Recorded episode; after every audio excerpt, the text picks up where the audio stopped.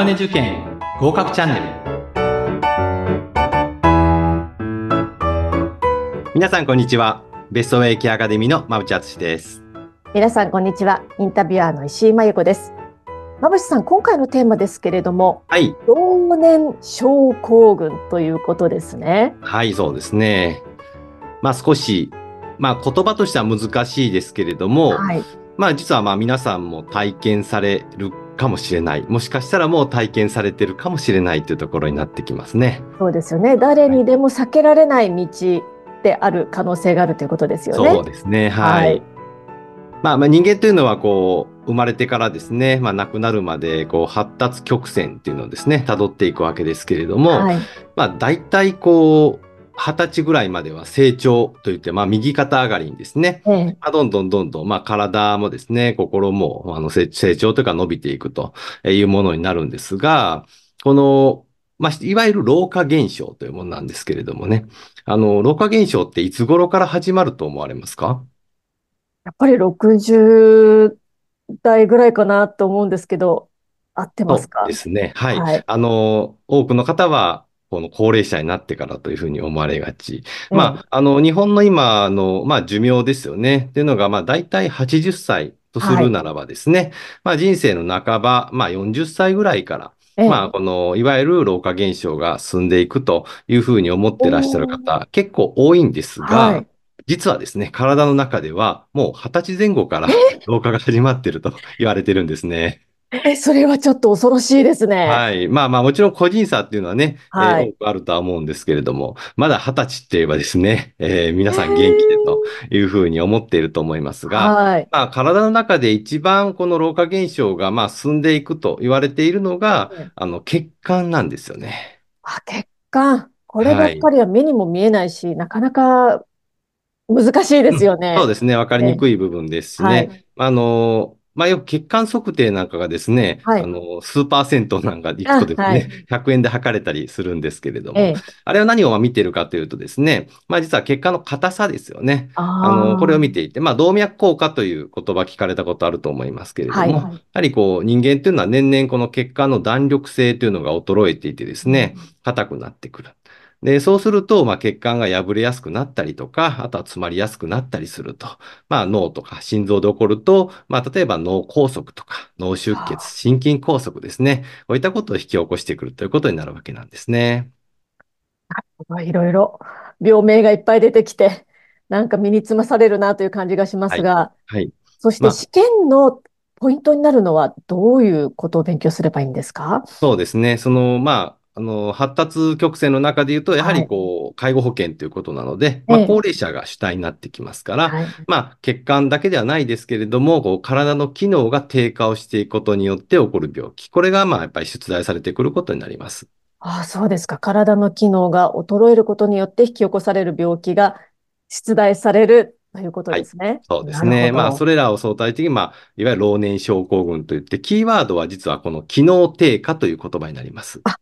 機能低下がキーワード。はい。なるほど。そうですね。まあ、老化現象は、まあ、当然機能低下。まあ、これは、どこが機能低下するかによって、その病気が引き起こされる。例えば、先ほどは血管ですよね。ええ血管の弾力性が衰えるということは、これは血管の機能低下ですからうんうん、それによって出血であるとはいか、詰まるですね。えーこういったことが起こって、えー心筋梗塞、脳梗塞などが起こってくるというイメージでいいと思います。はい。血管は今、あの、学びましたが、その他にもいろいろ部位によって変わってくるっていうことですかね。そうですね。うんまあ、あの、多くは、あの例えば下肢機能低下といいますかね。はいあ。の、よく膝が悪いとかですね、えー言われていて、で、あとは、あの、関節が曲がりにくいであるとかですね、えーそういったものもやっぱり病気になってきますよね。えーこれも、まあ、機能低下の一つになってくると思いますし、まあ、内臓の機能低下っていうのもやはり多くありまして、まあ、はい。例えば腎機能、まあ、腎臓が悪くなってくることによって、えーまあ、これは糖尿病にも絡んでくるところになると思いますが、人工透析をしなければならないとか、うんそういったものもね、えー出てくるかと思います。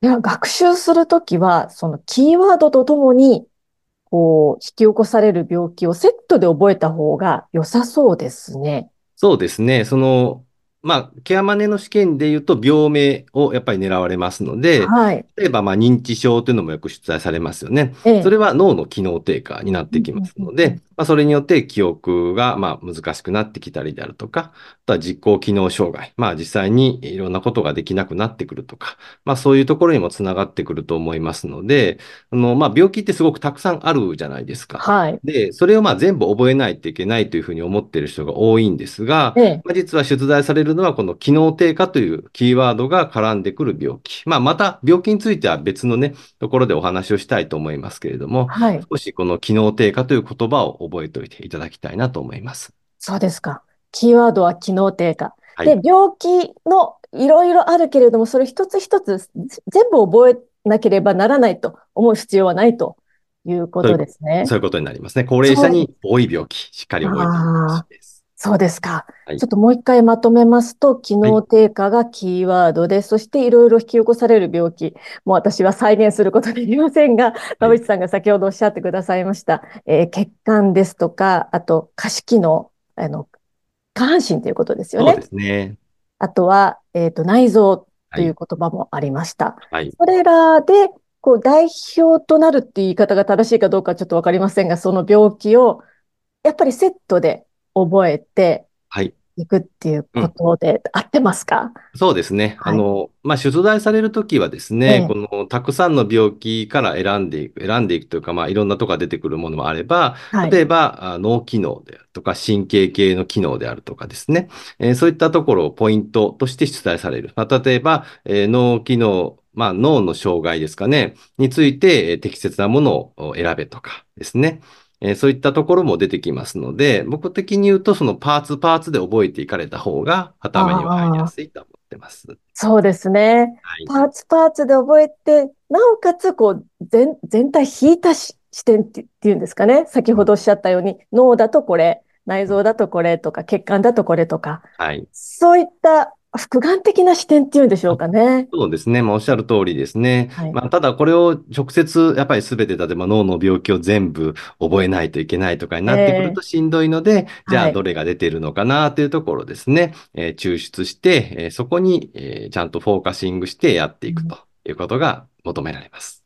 そうですか。はいあの、過去問なんかもね、多分いろんな方ご覧になってると思うんですけれどもはい、過去問を解くっていうのはやはり有効ですよね。そうですね。もう過去問はもう有効と言いますか、もうはい僕的にはまあいわゆるマストですね。絶対あ解いていただきたい。はい。そうですよね。やはり試験形式に慣れて、あの、なん、なんでしょうね。試験官みたいなのが養われるのは過去問を解くことによってっていうことはい、でしょうそうでか。すね。はい。そこから、やはりこう出てくるところ。まあまあ、今まで出たところっていうのはね、もう二度と出てこないと思って、こう過去問やらない人も結構いるんですけれども、まあ実はこう、ケアマネの試験ずっと見てるとですね、はい。あれ、これなんか見たことあるなっていう問題がね、いくつかあるんですよね。あ、そうですか。じゃあはい、何年かサイクルでちょっと似たようなものは必ず出てくると思ってもいい思っていただいたらいいと思いますし、あとはね、その過去問をなぜ僕がこう重要視するかというとですね、はい。理由がもちろんありまして、ええ。